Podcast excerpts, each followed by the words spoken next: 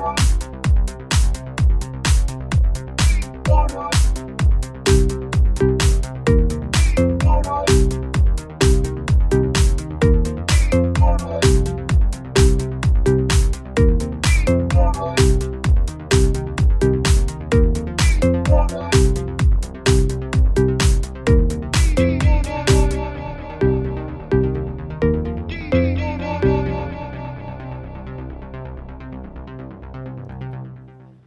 Willkommen bei Antenne Baldrian mit dem Claudio. Und dem Dominik. Heute aus dem neuen Studio 3. Ja, frisch renoviert. Allerfeinste Sound-Umgebung. Äh, Tipptoppe Soundqualität. Das Einzige, was stört, ist ein äh, 15-jähriger Laptop, der da nebenzu läuft. Man hat noch so einen, einen Föhn aus, dem, aus der Vorkriegszeit. genau. Vielleicht wird das rausgeschnitten durch eine Auffahrung, wer weiß. Ja. Hoffen wir es doch. Ja, ähm, wir reden heute hauptsächlich über Italien, aber wir haben noch äh, ein kurzes Einstiegsthema. Du bist ja diese Woche in Zürich-Oerlikon gewesen. Mhm. Geh den Steve besuchen. Ja, Steve. Oder geh hören. Ja, ich bin gegangen, weil ich so ein grosser Fan bin vom Steve. Nehme ich an, ja. Nein, ich bin aus beruflichen Gründen tätig und habe einen Artikel über ein Event geschrieben, Steve Bannon zu Gast bei der Weltwoche, also beim Roger Köppel. Bist du beeindruckt gewesen? Äh, nein. Nicht so wie andere Journalisten, habe ich das Gefühl gehabt. Ähm, es ist relativ banal gewesen, was der Mensch erzählt hat und auch, man hat auch gemerkt, dass er keine Ahnung hat von Europa. Ähm, er hat ja zum Beispiel erzählt, dass äh, in Italien über 60 Prozent äh, gegen das Establishment äh, gestimmt haben. Obwohl äh, in dieser Rechnung ist auch äh, da in Berlusconi seine Partei Forza Italia drin und ich würde jetzt mal meinen, Berlusconi ist so ein bisschen die Verkörperung vom italienischen Establishment von den letzten 20, 30 Jahren. Kann man so sagen. Ja. Ja, über die Schweiz hat er auch sicher auch lobende Worte Ja, ja. verloren. Ja, ja. Wir sind die Wiege von der äh, populistisch-nationalistischen Bewegung. Äh, er hat das... Äh, Das mit, Nummer eins. ja, er hat gesagt, äh, Dr. Blocker sagt, äh, äh, Trump gsi vor dem Trump, ähm, wegen der EWR-Abstimmung 1992. Also er vermixt da schon ein bisschen Sachen, wo ich das Gefühl habe, äh, Okay. das kann man äh, eigentlich nicht so machen. Es ist nicht ganz äh, seriös, aber äh, ja, unterhaltsam ist es im Publikum, ist ist das angekommen. Äh, wenn er so äh, gegen die EU gewettert hat, gegen Merkel und eben gegen das politische Establishment Mhm. Äh, wo das Publikum nicht mehr so mitgejubelt hat, ist es, äh, wenn er äh, gegen das Finanzsystem gewettert hat, also gegen Banken und etc. Ja. Ja, da ist es äh, doch eher ruhig geworden im Saal, weil das ist doch ein bisschen, wie soll man dem sagen, so ein, bisschen ein distinguiertes Publikum gewesen. Also, äh, das sind nicht äh, Blue-Collar-Leute gewesen, die er davon erzählt hat, also Okay. Arbeiter. Wie, äh, er darf ja eigentlich. Das ist ja eigentlich seine nährende Hand gewesen, oder? Lang. Aha, ja, ja. Er war ein, Goldman Sachs Banker. Mhm. und hat, glaube ich, eine eigene Bank noch gegründet, so eine Investmentbank, und ist durch das da auch ins Filmgeschäft gekommen, wo er dann eben, wie der Roger Köpper gerne erzählt, den ersten Jean Penn-Film produziert hat. Ja. Also einer vom Bauch. einer, einer von uns, ja. Das ist gut. Ja. ja das, das Interessanteste war, was er erzählt hat, eben, wie der Trump so schaffe und so, und wie das Ganze abgelaufen ist dort im Wahlkampf. Ich meine, dort ist er wahrscheinlich auch kompetenter, er ist ja, glaube im Sommer 16 zum äh, Chefstrateg von der Trump-Kampagne geworden und ist das auch noch der geblieben im Weißen Haus. Mhm. Aber nur für etwa ein halbes Jahr, im letzten August, ist er dann vom Hof gejagt worden, sozusagen. Und jetzt ist er auch, hat er auch sein äh, Breitbart, äh, das rechte Online-Magazin verloren, wo er Anfang Jahr hat müssen gehen. Äh, man geht davon aus, dass es äh, wegen dem Buch war, das da erschienen ist über Trump, Fire and Fury, äh, von Michael Wolff, wo der Bannon einer von den Kronzeugen ist über äh, so das Gebaren von Trump im Weißen Haus. Und er hat irgendwie mal rausgelassen, dass die Ivanka Trump dumm sei wie ein Ziegel oder so. ein Bachstein, es wird immer anders übersetzt. Okay. Ja, und seitdem ist er halt äh, dort nicht mehr so wohl gelitten, aber er sagt immer noch, er liebe den Trump und der Trump sagt, äh, auch ein unglaublicher Typ und so und äh, super, alles toll mit dem Donald. Ja, Jetzt, äh, probiert er da Europa zu erobern. Ja, ist, glaub, genau. schon irgendwie weiter, jetzt ist auf Frankreich, oder? Ist, glaube schon irgendwie im Front National, auch schon am Parteitag oder so. Mhm. Heute oder gestern, ich weiß auch nicht genau. Also der Parteitag ist heute und morgen vom Front ah, heute National. und morgen. Die werden sich auch einen neuen Namen noch geben. Wird lustig. Nimmt mich jetzt schon Wunder. Ah, das weiß man noch nicht. Nein, das weiß man noch nicht. Aha. Also, Stand jetzt, weiss man das auch nicht, das kommt heute oder morgen raus, also Samstag oder Sonntag. Ja, ja eben, das ist halt, da, da habe ich das schon ein bisschen Mühe mit seinen Thesen, wenn er das vergleicht, er vergleicht die AfD mit der SVP, mit der eben Liga in Italien, mit dem Front National, das ist für ihn alles äh, eben die grosse populistisch-nationalistische Bewegung, auch der Viktor Orban, Vertreter von dem und so. Und ja, die Vergleich finde er sagt, er, er sagt halt schon, es gibt, gibt auch Unterschiede zwischen diesen Bewegungen, aber das, äh, ich finde halt einfach, ja, was, was ist das Ziel von so einer Bewegung? Ist es einfach Europa zu killen, also die EU quasi äh, kaputt zu machen? Ja, Ein anderes, ein anderes gemeinsames Ziel sehe ich jetzt bei diesen Bewegungen ehrlich gesagt nicht. Mm. Also es sind eben nationalistische Bewegungen, die halt stark für ihre nationale Souveränität pochen und so. Ich finde es manchmal auch so ein kleines bisschen hirnloses Abfeiern von eben all diesen, all diesen Protesten, Parteien oder Bewegungen oder was auch immer. Der, Fakt an und für sich eben, dass so ein bisschen das Links-Rechts-Spektrum aufgebrochen wird oder man vielleicht so ein bisschen einen neuen politischen Kompass irgendwie muss finden, das finde ich ja noch einen interessanten Aspekt. Aber gut, die müssen jetzt dann auch alle mal an ihren Taten gemessen werden. Ja. Ja, ja, nein, da, ich meine, da hat er ja schon einen Punkt, oder? Aber das, das hat er ja nicht exklusiv jetzt herausgefunden, dass äh, sich so die alten Parteien, die jetzt äh, in Europa seit dem Krieg eigentlich so ein bisschen regiert haben, dass die äh, so ein bisschen Auflö Auflösungserscheinungen haben. Ich meine, in Italien ist das schon Anfang der 90er Jahre losgegangen, da kommen wir vielleicht nachher noch erst dazu. Ja. Aber jetzt gerade so in Deutschland mit der SPD, wo wirklich äh, eigentlich nicht mehr über, 10 über die 20% kommt und Frankreich, wo auch die Sozialdemokraten eigentlich zerstört worden sind, also unter 10% und äh, ja, das ist halt schon eine Tendenz, wo man so ein bisschen beobachten kann. Die Frage ist dann halt einfach, was aus dem rauskommt und ob das eben ob der Weg davor gezeichnet ist, eben zu dieser populistisch-nationalistischen Bewegung, das äh, würde ich jetzt noch äh, in Zweifel ziehen. Ja. Ja, gerade Italien ist sich ja eigentlich gewöhnt, äh, politische Umwälzungen zu erleben. Aber der Steve hat ja auch noch, also seine Wunschvorstellung wäre ja eigentlich so eine Populistenkoalition, oder? Von der Lega und äh, Cinque Stelle. Mhm. Auch eher unrealistisch, Ja. nehme ich mal an. Aber äh, ja, dort äh, können wir ja mal schauen, was eigentlich in dem Italien so gewählt worden ist, oder? Ja.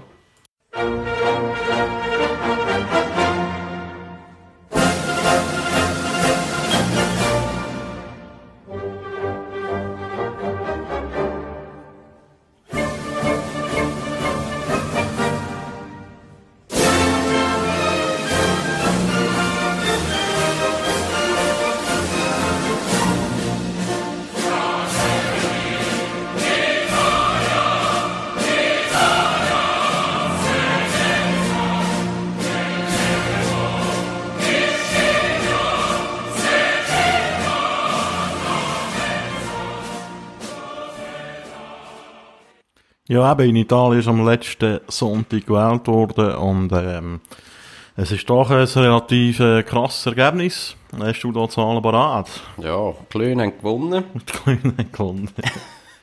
Äh, sage, äh, die 5-Sterne-Bewegung ist als stärkste Partei eigentlich aus dieser Wahl raus mit 32,6 Prozent unter dem Luigi Di Maio. So ein bisschen Vater von dieser Bewegung ist ja der Pepe Grillo. Eben der Klon. Der Klon hat sich dann zurückgezogen und jetzt äh, im italienischen Kurzplatz gemacht. 31-jähriger Luigi Di Maio. Dann noch knapp zweitstärkste Kraft äh, ist PD, Partito Democratico von äh, Matteo Renzi. Die äh, sind recht abgeschifft. Die haben äh, fast 7% verloren, jetzt noch auf etwa 18,7%. Äh, Renzi hat ja auch gerade den Rücktritt bekannt gegeben. Können wir da auch noch kurz drüber reden. Das ist ja auch eine lustige Geschichte. Dann äh, die Lega. Ähm, Lega Nord nennt sich ja jetzt neuerdings lieber Lega. Da sie ein bisschen den Süden auch wollen erobern nachdem sie jahrelang für die Abspaltung vom Norden politisiert haben. Haben sie jetzt herausgefunden, dass das vielleicht auch noch interessant wäre, da unten ein paar Stimmen zu holen. Die äh, ja, sind mit, was haben die, 13, mehr als 13% plus gemacht, sind jetzt auf äh, 17,4 knapp. Mhm. Haben also äh, Forza Italia überholt, wo, also das ist ja im Mitte-Rechts-Bündnis sind die dabei gewesen, die Lega mit Forza Italia vom äh, Berlusconi. Haben ja viele gemeint, das gibt äh, das grosse Comeback von Silvio als neuer Tierliebhaber und weiß auch nicht, was er sich äh, da alles profiliert hat. Ist dann nicht ganz so gekommen. Äh, die haben 14% noch geholt. Die sind eigentlich seit, ja, gut, schon seit fünf Jahren eigentlich auf dem absteigenden Ast. Oder noch länger. Äh, etwa ja. 7,5% verloren jetzt, ja. Genau, ja. Und das sind eigentlich so ein bisschen die, ja, die vier grossen Player in dem Ganzen. Ähm, kommen dann da noch ein paar andere äh, Kleinparteien, die eben eigentlich in diesen diversen Bündnissen dabei sind. Also wir haben ja eigentlich eben das Mitte-Links-Bündnis unter der PD, Mitte-Rechts-Bündnis unter Forza Italia, respektive jetzt äh, unter der Lega. Wo übrigens auch äh, äh, so eine, man nennt die immer so postfaschistische Partei dabei ist, äh, die Fratelli d'Italia. Die haben auch äh, das Ergebnis fast verdoppelt und sind jetzt bei 4,4% etwa. Ja, und eben die Cinque Stelle, die sind ja eigentlich koalitionslos, haben sich ja auch sicher mit der Koalitionsverweigerung sozusagen ja auch ähm, gewisse Popularität verschafft. Ja, das ist jetzt etwa so die Ausgangslage. Äh, wir haben eine sehr starke Cinque Stelle, wir haben eine serbelnde Sozialdemokratie und eine ein bisschen prägnanter rechte Mitte-Rechtskoalition, würde ich sagen. Äh, Rechtsrutsch ist jetzt äh, immer wieder mal so ein Thema gewesen. Grosser Rechtsrutsch, Rechtsrutsch in Italien. Wie siehst du das eigentlich? Ja, man Hat der kann, stattgefunden? ich meine, man kann schon in die Richtung argumentieren, wenn man einfach sieht, wie viel die Liga gewonnen hat. Ähm, also der Gewinn von der Liga tut eigentlich die Verluste von der Forza Italien mehr als aufwiegen, oder? Und halt äh, bei der PD verloren hat, kann man schon von einem eher rechteren Ergebnis reden als vor vier Jahren. Äh, wann ist es? Mal Fünf. fünf, Jahre. Fünf Jahre, genau. Jetzt einschätzen, ein bisschen, also wir tun das immer münzen auf die, die Fünf-Sterne-Bewegung, der Rechtsrutsch. Inwiefern die jetzt rechts sind, das ist noch schwierig zu einschätzen. Die haben da nicht wirklich ein Links- oder ein Rechtsprogramm, sondern ähm, eben, es ist so ein bisschen, hat so ein bisschen Bewe Bewegungscharakter, wo auch, äh, so liest man, äh, gegen ihn relativ demokratisch offen organisiert ist, aber äh, es gibt auch, also habe ich auch gelesen, auch äh, Programmbestandteile, die sich äh, gegenseitig widersprechen. Darum ist das halt noch schwierig zu einschätzen. Man wird jetzt äh, wahrscheinlich dann sehen, wenn es alle Regierung sind, was machen, oder? Ich glaube, mir ist sicher ein bisschen äh, nach rechts gerutscht. Es ist immer ein bisschen die Frage, was für, äh, ja, was für programmatische Punkte, dass man dort eigentlich anschaut. Ich glaube, was man sicher kann sagen ist, dass die Wahlen, ja, wie auch in vielen anderen europäischen Ländern jetzt halt äh, an der Migration ähm, sicher auch aufgehängt worden ist. Ähm, also Cinque Stelle sind dort äh, auch migrationskritisch, respektive einfach äh, was die ganze Schengen-Dublin-Geschichte anbelangt, wie das, das überhaupt in Europa so gehandhabt wird.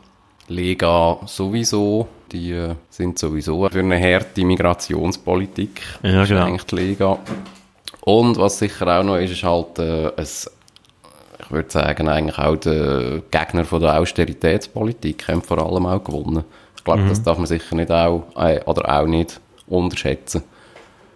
Das finde ich jetzt auch etwas, was gerade in dem ganzen ja, riesen Rechtsruck in Italien und so weiter, es wird sehr häufig eigentlich auf der ganzen äh, eben an dieser Migrationspolitik aufgehängt. Ich glaube, was ein bisschen vergessen wird, ist halt äh, wirklich so die wirtschaftliche Realität, wo äh, also gerade auch im, also nein, ich würde sagen in ganz Italien, aber sicher auch im Süden von Italien halt herrscht. Ja, wo sich gewisse Ressentiments gegen, gegen die Migrationspolitik äh, vielleicht um sind, wo ich aber auch muss sagen, gerade für einen italienischen Bürger kann ich das ein Stück weit auch verstehen wo dann nicht einmal muss ausländerfeindlich sein, sondern halt einfach EU-kritisch oder einfach äh, Schengen-System kritisch. Ja, aber man muss dazu sagen, dass äh, in Italien nach wie vor äh, fast täglich irgendwelche Boote lachen mit Flüchtlingen aus Afrika, oder? Mhm. Das ist jetzt halt medial nicht mehr so wahnsinnig spannend, weil man es einfach könnte, aber das passiert nach wie vor.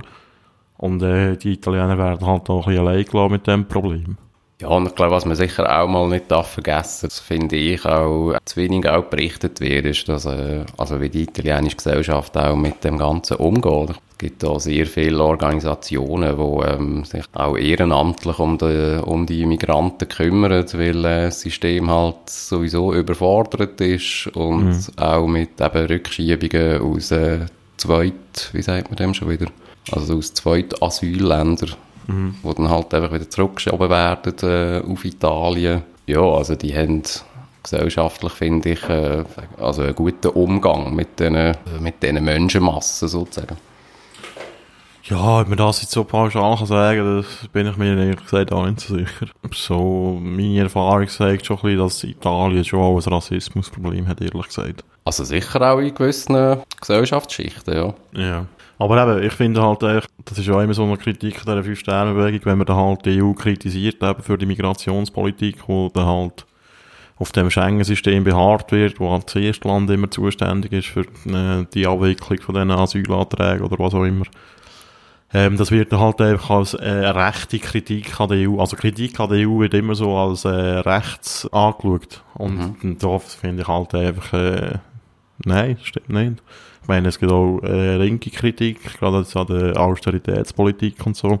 Wo ja auch, äh, das sagen ja auch Studien, dass die Auster Austeritätspolitik für die südeuropäischen Länder relativ verheerend ist, oder? Weil die könnten noch lange Reformen machen, wenn du halt du dich nicht darfst verschulden, um irgendwie Investitionen anzukurbeln, dann nützen all die Reformen halt nichts, die man da macht.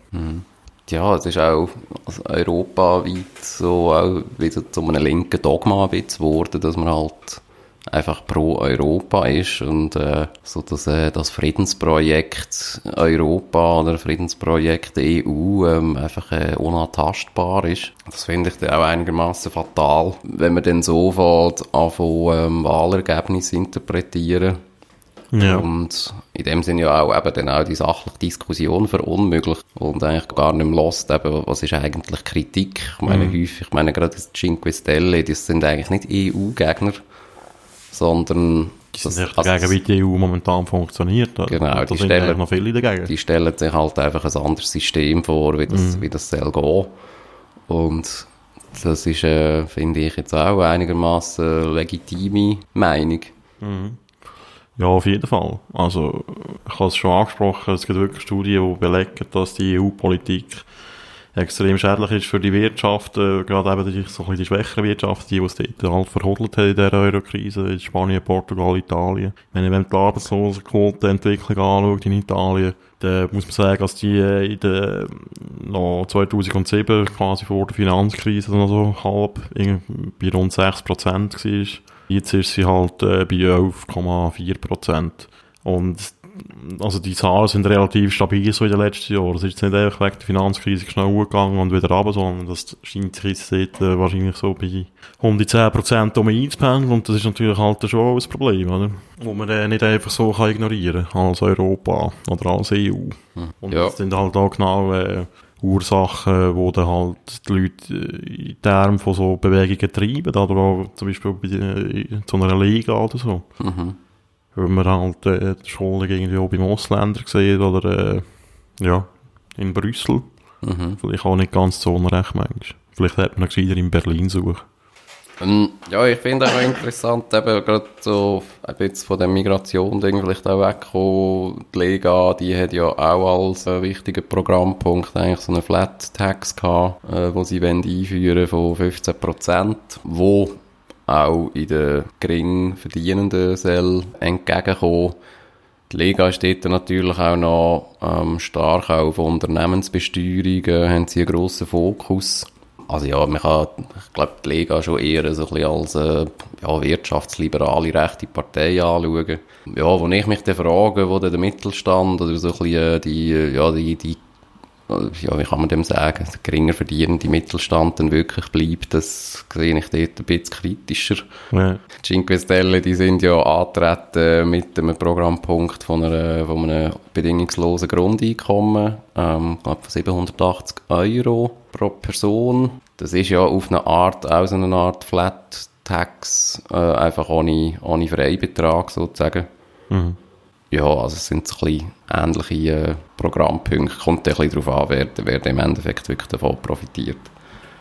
Ja, bei, der Flat Tax bin ich am Anfang die äh, Zwiegespalten, was man von dem so halten. Einerseits äh, ist es noch irgendwie sexy, sozusagen, ja, jeder zahlt eigentlich gleich viel Prozent, es ist äh, bürokratisch halt äh, ein bisschen einfacher, die ganze Abwicklung und so. Mhm. Aber es ist halt da, ja, das progressive Steuersystem ist halt doch wahrscheinlich gerechter, auch wenn es komplizierter ist zum mhm. Berechnen.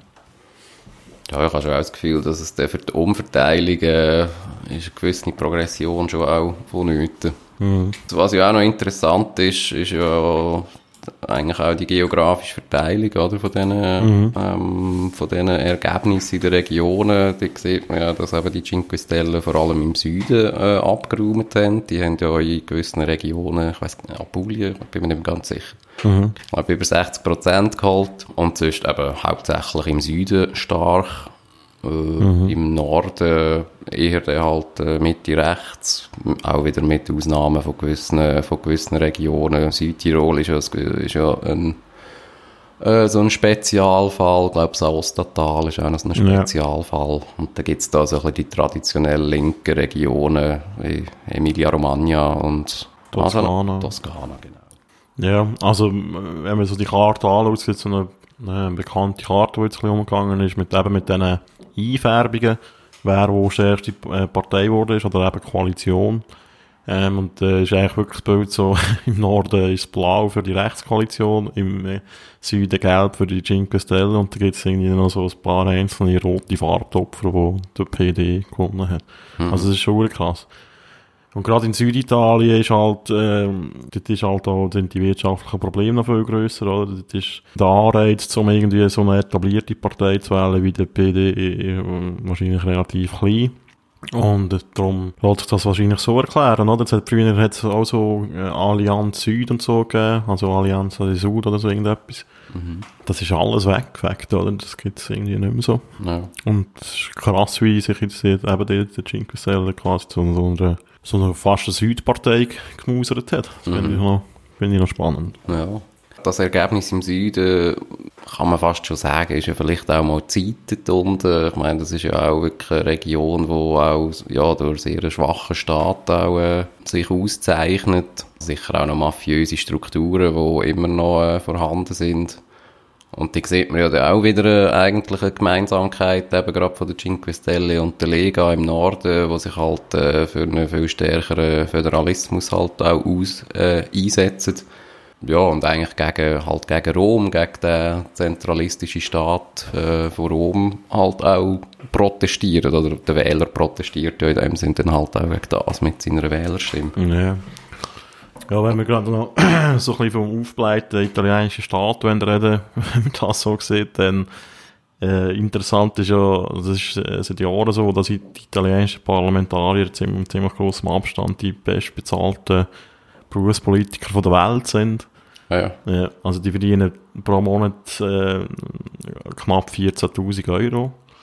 Äh, und das ist ohne Speisen. also da kommt dann noch etwas dazu. Im Ernst? Ja, das ist, das ist verdammt krass. Und dass man dann irgendwann mal so ein kleinen Groll entwickelt, ich meine, ich weiss nicht, wie hoch das italienische Durchschnittseinkommen ist, das ist wahrscheinlich so bei ein paar tausend Euro. Also, ich würde sagen 1000 bis 2000 Euro irgendwo dort. Kann man vielleicht noch schnell nachschauen nachher. Ja, dass man dann irgendwie ein bisschen Frust entwickelt gegenüber von dieser politischen Klasse. Es wäre ja nicht so, als wären das der Premium-Abgeordnete, die immer für stabile Verhältnisse sorgen in Italien. Mm. Im Gegenteil. Also, äh, die wechseln ja die Regierung einmal aus wie die Unterhose, hat man manchmal das Gefühl. Das ist äh, halt schon krass. Was auch noch so ein grosses Problem ist in Italien, ist der Nepotismus. Ähm, das nennt man so ein bisschen Vetterli-Wirtschaft. Ähm, es gibt auch so äh, Begriff so Empfehlungen. Also man muss ja quasi empfohlen werden, um äh, irgendwie eine Arbeitsstelle zu bekommen. Es gibt auch Studien, äh, die sagen, dass irgendwie 30% der Italiener ihren Arbeitsplatz nochmal mit so einer Empfehlung bekommen haben. Und bei den Jüngeren sind es sogar 40%. Eine Untersuchung vom Unternehmerverband von Italien hat ergeben, dass sogar äh, 70% der Stellen, die frei werden, an Bekannte weitergegeben werden. Und das ist dann halt schon krass. Mhm. Es hat also eine lustige Studie gegeben von einem Assistenzprofessor äh, aus Chicago, der ähm, hochbar italienische Wurzel heisst. Der heisst Stefano, Stefano Alessina. Und dann hat er so eine Computeranalyse gemacht, so, ähm, äh, von, äh, den Nachnamen von 61.000 Professoren aus 28 Disziplinen. Und hat so quasi wie die Namen verglichen und hat, redet äh, von dem, von einem Familienbetrieb, so in einzelnen Disziplinen. Das ist, noch, Okay. ist noch lustig. Also die höchste Quote ist dann offenbar bei den Ingenieurwissenschaften, dann bei Jura, Medizin, Geografie und Pädagogik. Pädagogik. äh, knapp 2400 Euro ist das Durchschnittseinkommen doch. in Italien. Ja. Ja, Ja. eben, das sind, äh, genau, da gibt es auch noch so eine Zahl, dass, ähm, dass äh, de, in dieser Studie, die ich da gesehen habe, dass ähm, ein italienischer Parlamentarier fünfeinhalb Mal so viel verdient wie ein Normalo. Ja, kommt Also, das von etwa- an, ja. Ja, na ja. Ja, also lohnt sich das eigentlich, auf das Raum gewählt zu werden? Ja, Es hat ja da so eine Legende gegeben von einem Bruck, der Herr Razzi. Mhm. Der ist jetzt, glaube ich, nicht mehr dabei. Ja, Silvio hat ihn, glaube ich, lockieren. Silvio hat noch mal- ja, der ist erst zum Silvio gewechselt, irgendwie vor ein paar Jahren. Der hat sich dort irgendwie, er sich kaufen oder so. ähm, und der ist auch bekannt dafür gewesen, dass er so ein bisschen eine gute Beziehung gehabt hat, so, äh, ein bisschen, der Spoten. Assad, Kim, ja, so ein Ja. bisschen die Liga. Der ist auch vor ein paar Jahren nicht eingebürgert worden, nachdem er irgendwie, glaube ich, 15 Jahre in Emmenbruck gelebt hat. Wie, Weil er einfach keine Ahnung hatte. Irgendwie als Entschuldigung hat er irgendwie gemeint, so, er hat einfach keine Zeit gehabt, um sich irgendwie da mit dem zu beschäftigen. Ich dachte, okay.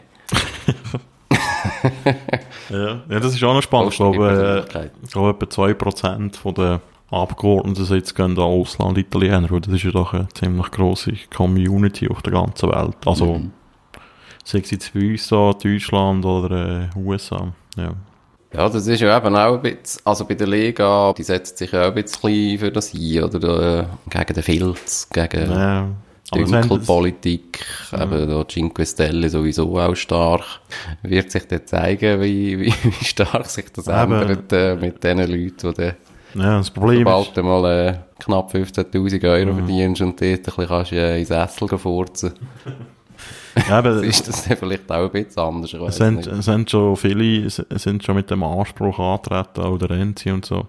Also, Italien ist jetzt ein Spezialfall, äh, die zersplitterte Parteienlandschaft, die kommt ja nicht irgendwo her, sondern, ähm, Anfang 90er Jahre ist der Staat quasi explodiert, also das Parteiensystem, weil der einfach irgendwie raus, rausgekommen ist, dass die alle, äh, völlig korrupt sind und mit Mafia, Kontakt und Zeug und Sachen.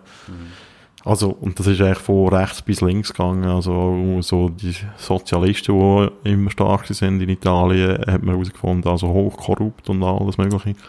Ähm, die Demokratia Italia, wie hat geheißen? Christiana, DC. Das ist eine Partei, die eigentlich äh, seit dem Krieg regiert hat, fast schon ununterbrochen. Die sind auch, die, die gibt es mittlerweile nicht mehr. Das ist eigentlich so quasi eine italienische CDU gewesen, immer sehr stark.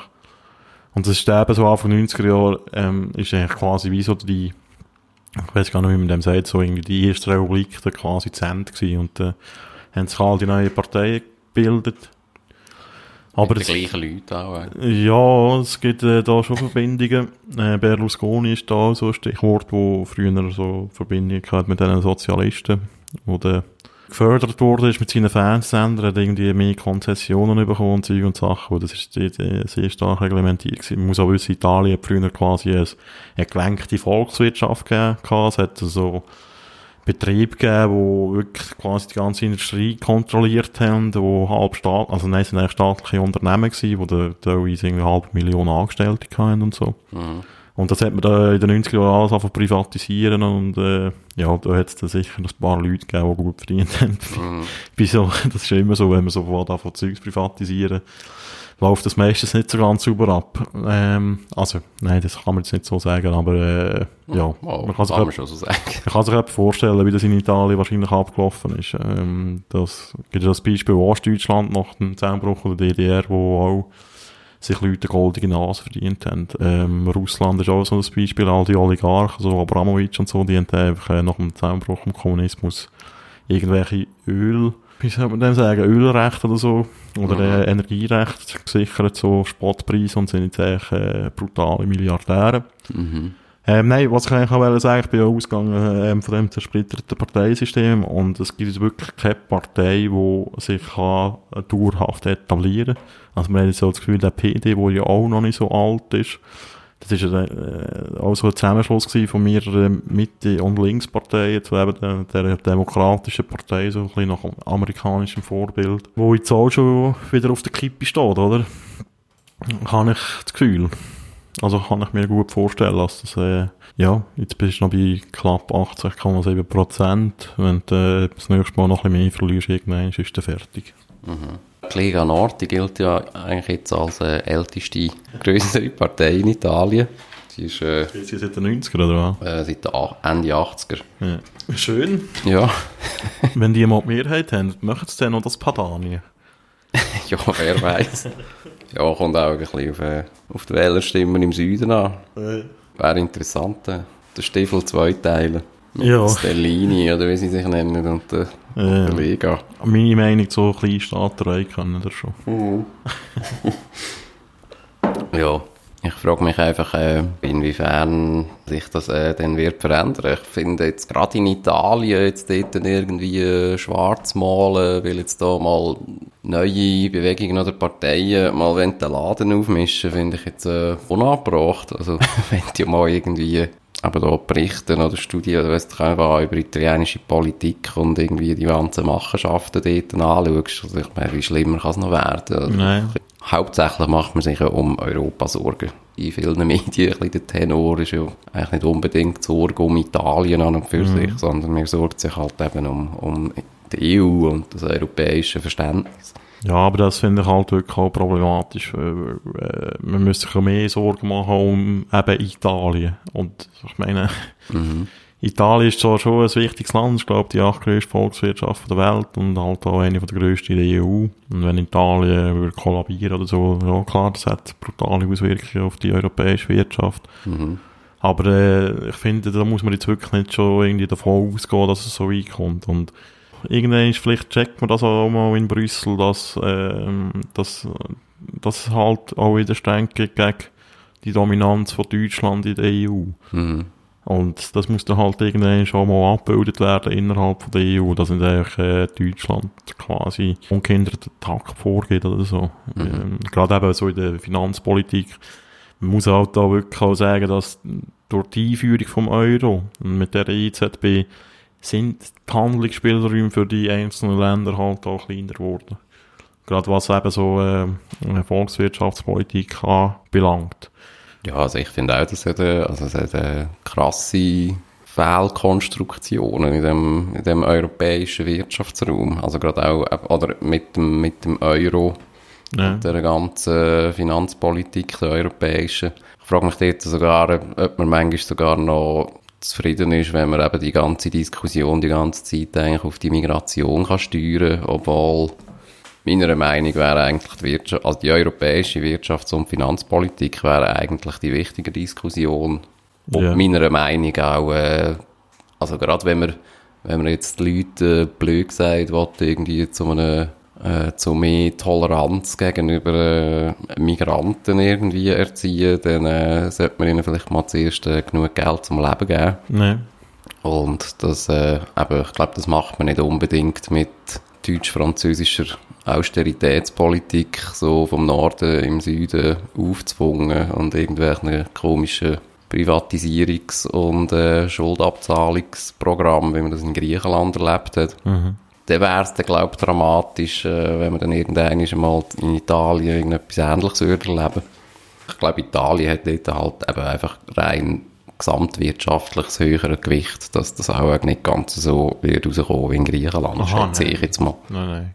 Äh, ist noch schwierig zu sagen. Man kann auch sagen, ja, Griechenland hat man können lassen, kollabieren, weil es eben nicht so wichtig ist. Das hat man da auch nicht gemacht. Ähm, Italien wird das sicher nicht passieren. Aber ähm, man muss halt, oder ich, bin da auch ein bisschen zwiegespalten, muss ich ehrlich gesagt sagen, dass äh, eben, ich finde Investitionen wären wichtig, gerade auch Infrastruktur in Italien ist teilweise wirklich äh, extrem schlimm. Ähm, aber man muss auch wirklich auch sehen, dass dort halt, wenn da mal Geld von der EU kommt, das, also wo das Geld verschwindet, das willst du gar nicht wissen. Also, Mhm. Gerade im Süden und das ist halt das dummes Klischee, wo da halt aber auch wirklich stimmt. Mhm. Das, ist wirklich, das sind halt wirklich hochkorrupte ähm, Strukturen dort umeinander. Und das ist dann halt schon auch, ja, Mhm. das, das wäre eigentlich wirklich, äh, ich meine, das hat man ja eigentlich auch nicht schlecht geschafft in den letzten 20 Jahren, das ähm, zumindest aus der, aus der Öffentlichkeit zurückzudrängen. Aber ähm, die Strukturen existieren ja immer noch, sie sind halt einfach nicht mehr so offen. Mhm. Ähm, man hat es geschafft, dass wenigstens äh, nicht mehr offene Kriege stattfinden, oder? Irgendwie, so wie in Sizilien Anfangs 90er Jahre, wo noch Bomben gegangen sind und so, und Leute, von offener Straße verschossen und Zeug und Sachen, das hat man schon ein bisschen können zurückdrängen Aber der Einfluss von, von der Mafia ist, äh, so, glaube ich, immer noch relativ groß und das wäre halt wirklich eine Aufgabe, eine zentrale Aufgabe von einem italienischen Zentralstaat, das äh, effektiv zu bekämpfen. Das ist wahrscheinlich auch extrem schwierig. Das äh, lässt sich so einfach sagen, das zu bekämpfen. Ja, bin, halt, bin auch wir kein müssen- Experte müssen von halt- Korruption. So. Ja, man müsste halt eigentlich wirklich das... Äh, Mark Piet abschicken. genau. ja, nein, ich meine Korruption. Wie bekämpft man das am besten? Indem dass man das halt auch einfach öffentlich macht, oder? Und äh, tut anprangern und nicht einfach quasi äh, öffentlich, also in der Wahrnehmung von der Öffentlichkeit, das so ein bisschen als Kavaliersdelikt anschauen. Ich meine, dass so einer wie der Berlusconi immer noch so eine wichtige Rolle kann spielen in der italienischen Politik, nach all dem, was der Typ angestellt hat, ist halt schon bedenklich, ehrlich gesagt. Ja, das ist ja so, ja. Also in Italien, ja, das ist dort sicher. Ich habe mal irgendwie so eine Studie angeschaut über, äh, das war irgendwie so ein lustiger Korruptionsindex gewesen, wo sich einfach so, also wo äh, Autobahnkosten, also Baukosten von Autobahnen irgendwie pro Kilometer oder so anschaut. Das war auch recht lustig gewesen. Was dort, glaube ich, irgendwie, glaube in Italien irgendwie Autobahnen, glaube ich, das Zehnfache kostet wie in der Schweiz. Und Ja, da, da gibt es ja die legendäre Autobahn dort im, im Süden, so an der Küste, Mhm, oder ja. im, im Westen. Also was, was glaube ich, einfach knapp geht. Ja, nein, sie ist, glaube ich, jetzt fertig. Es ist irgendwann mal aber der hat etwa 20 Jahre gebaut oder so. Ja, Das ist wirklich geil. das ist legendär. Ja, Ja, aber äh, gut, ich meine, gut, Korruption, das ist ja auch immer ein bisschen äh, ein kulturelles Ding, oder äh, wie man überhaupt Korruption äh, anschaut. Ja, Ich meine, jetzt sind, äh, also gibt es auch manchmal in der Schweiz noch äh, Ansichten, wenn man zum Beispiel eben Schweizer und Deutsche äh, äh, eben kulturelle Ansichten irgendwie vergleicht, da wären wir auch noch eben höchst, also höchst korrupt kann man nicht sagen, aber ich glaube so, wir, wir akzeptieren zum Beispiel so ein gewisses, gewisses Niveau an Vetterli-Wirtschaft, ist bei uns einfach noch viel akzeptierter äh, öffentlich als zum Beispiel in Deutschland.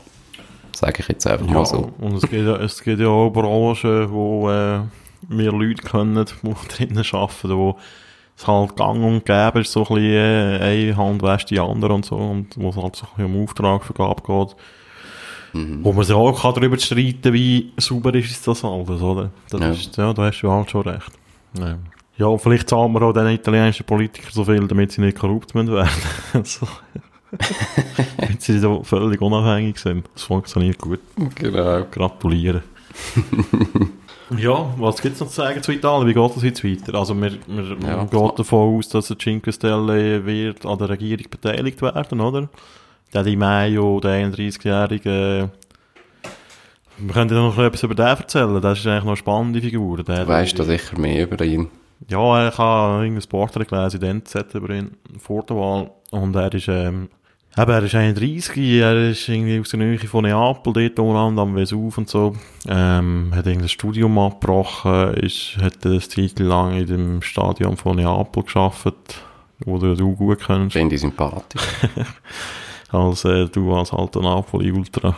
Ähm, dort als Platzanweiser geschafft und ist eben innerhalb von der Cinque Stelle der irgendwann mal so ein bisschen aufgestiegen. Man geht davon aus, dass der Grillo ihn portiert hat, weil er eben so ein eine äh, moderatere Haltung hat als andere Cinque Stelle Vertreter ähm, und darum als äh, besser wählbar angeschaut wird.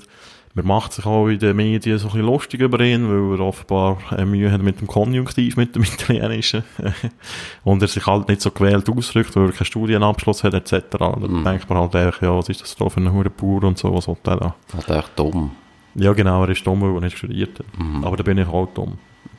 Genau. Ähm, ja, nein, ich, ich, ich finde so, so Diskussionen finde ich immer schwierig, gerade auch wenn das äh, in den Medien so portiert wird. Ich meine, haben die Studierten besser gemacht vorher? Also der Renzi zum Beispiel. Ich weiß nicht mehr, was der Renzi studiert hat. Mhm. Aber äh, das ist ja da kein äh, Kriterium, um jemanden äh, ähm, Ja. zu befähigen, irgendwie eine Regierung zu führen oder so. Man braucht ja zum Glück noch, noch keinen Abschluss zum äh, Politiker werden. Ja, genau. Ist auch, auch gut so.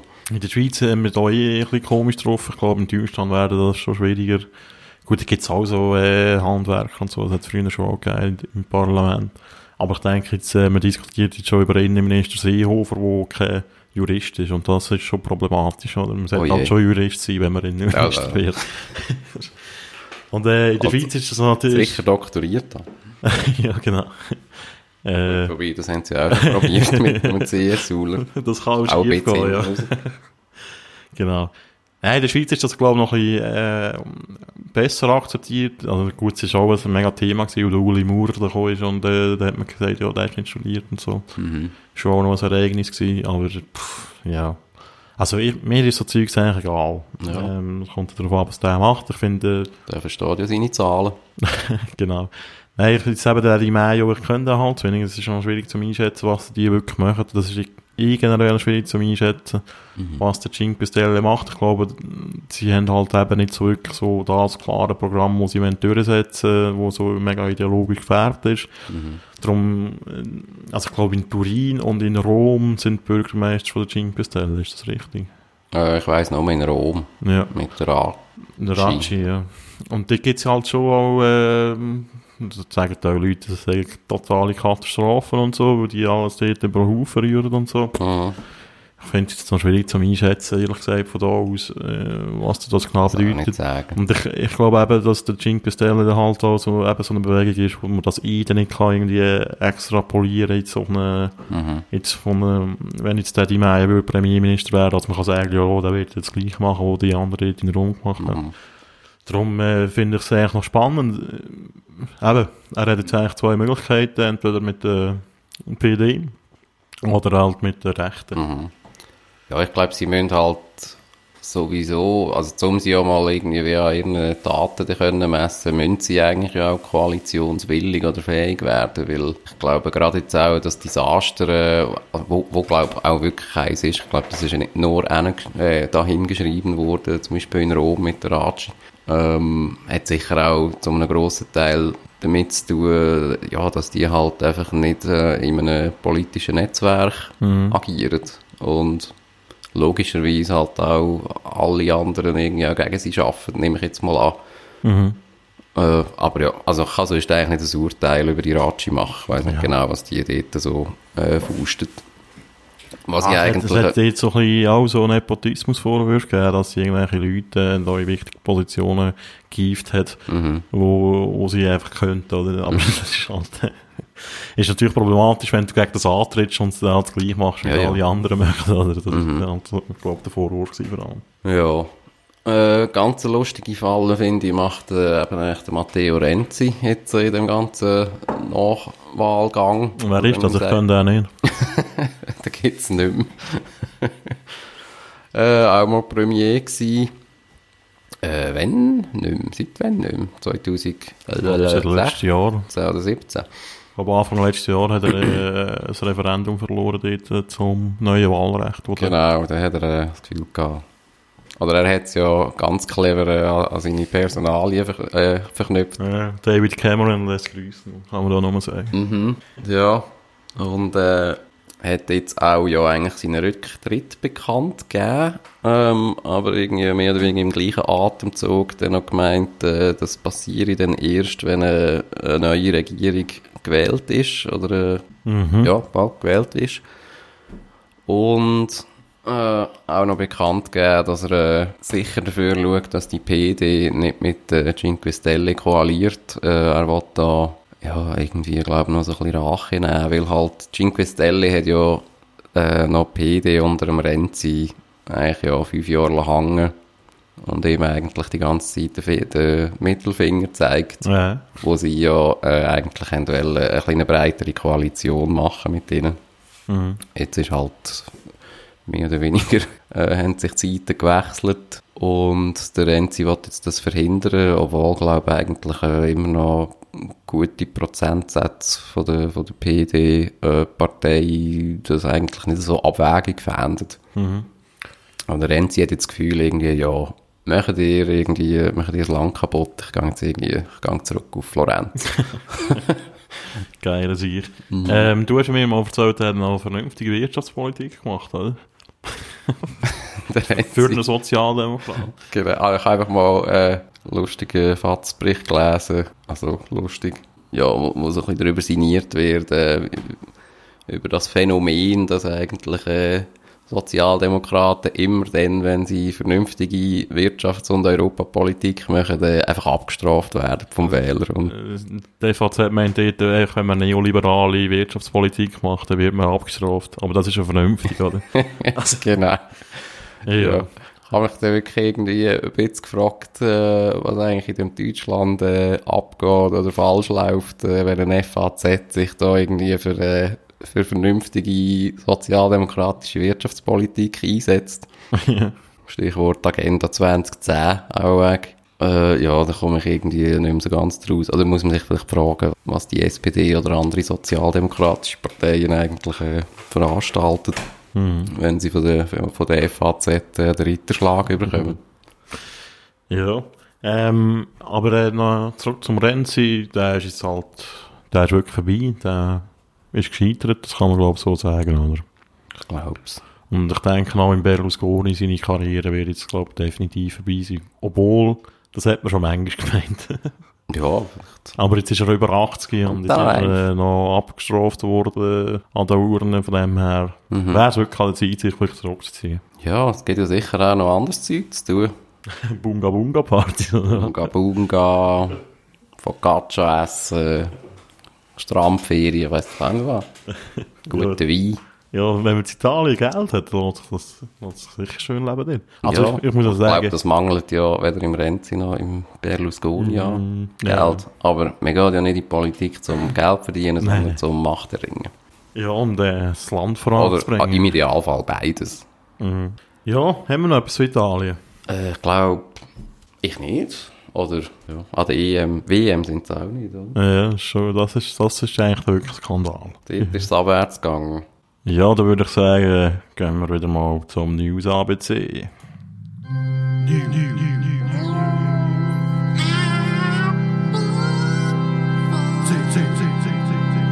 Was hast du uns gebracht? Ja, wir sind ja beim Buchstaben L.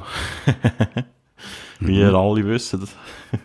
Und äh, was liegt da näher als unsere äh, Luzern-Zeitung zu nehmen? Ähm, wo da einen Bericht äh, hat über äh, die Skandalabstimmung in Oberkirch, wo wir ja letztes Mal davon hatten, die Renaturierung von der Sohren. Ähm, die ist am letzten Sonntag mit 46 Stimmen Unterschied sehr, sehr knapp angenommen worden. Ähm, aber äh, es gibt immer noch äh, jenste Einsprachen, die hängig sind und darum ist das ganze Projekt, einmal der Zeitplan sicher, immer noch gefördert. Ja. Der Ja-Wahlkampf hat sich gelohnt. genau. Äh, ähm, es, es ist noch lustig, dass äh, die Gegner von dem Projekt jetzt immer noch Ansprüche haben, obwohl sie eigentlich verloren haben an der Urne. Ähm, Das ist vielfach so. sie fordern immer noch, dass äh, auf einen Kies verzichtet wird, wo ja äh, so äh, Zugänge schaffen zu den Sohren aber Mhm. und ähm, dass da eben die illegale Brücke da äh, nicht nachträglich soll äh, bewilligt werden. Mhm. Und äh, das Projekt ist echt zuerst auf Freizeitaktivitäten ausgelegt. Also das Disneyland, das ist immer noch das grosse Mhm. Schreckgespenst, wo die Gegner von diesem Projekt da, da an die Wand malen.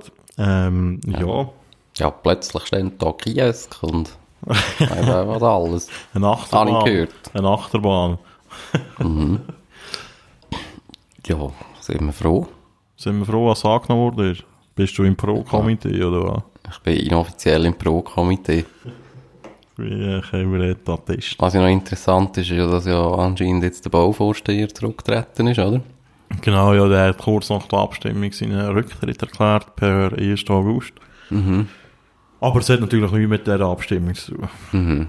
Auch nicht, dass äh, gewisse FDP äh, Schwergewicht hauptsächlich im Nein-Komitee zu finden sind.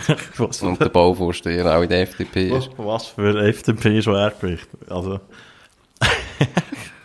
Ja, der Albert zum Beispiel. ja, da wäre. Äh, ja, äh, keine Ahnung, ob das etwas mit dem zu tun hat. Das ist natürlich eine reine Spekulation, die du da anstellst. Das ist ja so. Äh, ja. Ähm, ja, und generell noch letzten Sonntag Abstimmungen. Ähm, es ist also schon äh, spektakulär, gewesen, was da abgegangen ist. Nicht nur Schinznach und Bruck äh, haben jetzt äh, fusioniert dort. fusioniert sind. Jawohl. Und das ist, freut uns doch. Ich weiss gar nicht, wie es denn heisst. Bruckbad. Bad. Ja, Schinznach Bruck. schönes nach Bruck. Keine Ahnung, ey. Ein neuer Name, irgendwie Ouagadougou oder so. Ja. Okay. Das wird ja auch noch äh, auch wieder zu heissen Diskussionen führen. Namens- und Wappenwahlen, Ja, wie ja. der FC heisst. Äh, du, das ist ganz wichtig. ähm, vielleicht auch noch interessant, der Heidlift. Ähm, Habe ich auch noch gesehen. der, der hat keine Chance gehabt äh, vor dem Volk. Ähm, deutlich abgelehnt worden, also der muss nicht wieder neu aufgebaut werden. Ich glaube, noch etwa 70 weitere haben es können überzeugen, oder die 159 Initianten oder so. Äh, 387 Ja-Stimmen. Ah, doch. Äh, ähm, ja, es ist eigentlich lustig, dass wir das so schnell können auszählen, weil wir haben es vorher von Italien gehabt und die Stimmen sind immer noch nicht fertig auszählt. Also es liegt immer noch kein amtliches Endergebnis vor, nach einer Woche fast. Geht ja traditionellerweise schon eben ein paar Wochen meistens. Ja, das ist äh, sogar bei den eidgenössischen Wahlen bringt das Tessin das Ergebnis erst am nächsten Tag. Wirklich? Ja. Das ist, ist schon fast... Das ist ein kulturelles Problem. Ja, das ist eigentlich die Larifari-Kultur da Sprache. im Süden. Weißt du, da Dolce Vita und so, Siesta und äh, ja. Ach, ich frage mich wirklich manchmal, wie, äh, wie schwierig das, das eigentlich ist, äh, so, so Stimmzettel auszuzählen. Ich komme manchmal nicht ganz draus. Ja, das sind halt, das ist wirklich ein Organisationsproblem, oder? Äh, Also so Workforce, wie viele Leute das da beteiligt sind. ja, und oder? eben, wie es organisiert ist halt. Da muss man halt schon eine stabile Demokratie sein, Mhm. um das können, Ja. äh, effizient organisieren. Ähm, äh, nationale Abstimmungen, da hat es auch ein bisschen eine Überraschung gegeben. Riesen Überraschungen. trotz unserem, unserer Nein-Parole ist die neue Finanzordnung durchgekommen. Denkbar knapp. Äh, nein, ähm, überraschend war eigentlich schon, gewesen, wie krass deutlich die No-Beilage-Initiative abgelehnt wurde. Das hat mich schon erstaunt, das hätte ich nicht gedacht. Ah ja, kann man gewonnen. Ich bin natürlich nicht abstimmen. Genau. Und sonst, was jetzt noch? Kanton Luzern, da, die Wohnungsinitiative, Ja, die, die- ist auch abgelehnt worden. Ja, die hat keine Chance gehabt, ja. Und eben, Kriens ist jetzt eine Stadt, das ist auch noch cool. Mhm. Und hat ein neues Wappen. Äh, wichtiger Entscheid. Das ist eigentlich leicht abgeändert worden. oder? Was hat der St. Gallus äh, Ich weiss nicht, etwas anderes in der Hand oder so? ich weiss oder eben, nicht- Berge, so denkt so. ich, ich weiss eben nicht so genau, was jetzt welche war. Es gibt jetzt verschiedene Varianten zur Auswahl gegeben. Ich weiss ehrlich gesagt nicht, welche als angenommen ist. Die kann Ding das ist hoch emotionales Thema. Irgendwie, es geht ja um die Gallaussage, wo irgendwie ein, der Gallus irgendwie mit einem Bär zu tun hat und dem eben irgendein Brot gibt. Und sie, bis jetzt ist es so gewesen, dass es ein St. Ga- ein St. Gallen Brot war. Das ist ja der Gallus, oder? Und sie haben jetzt wollen, äh, Luzerner Wecken drauf tun. Oh. ja, um das ist die Diskussion gegangen bei diesem Wappen. Ja. Ja gut, dann würde ich sagen, ist Wär's das gewesen für diese Woche. Machen wir den Sack zu. Machen wir den Sack zu, genau. Ja, bis zum nächsten Mal. Ja. Gut. Gute Woche.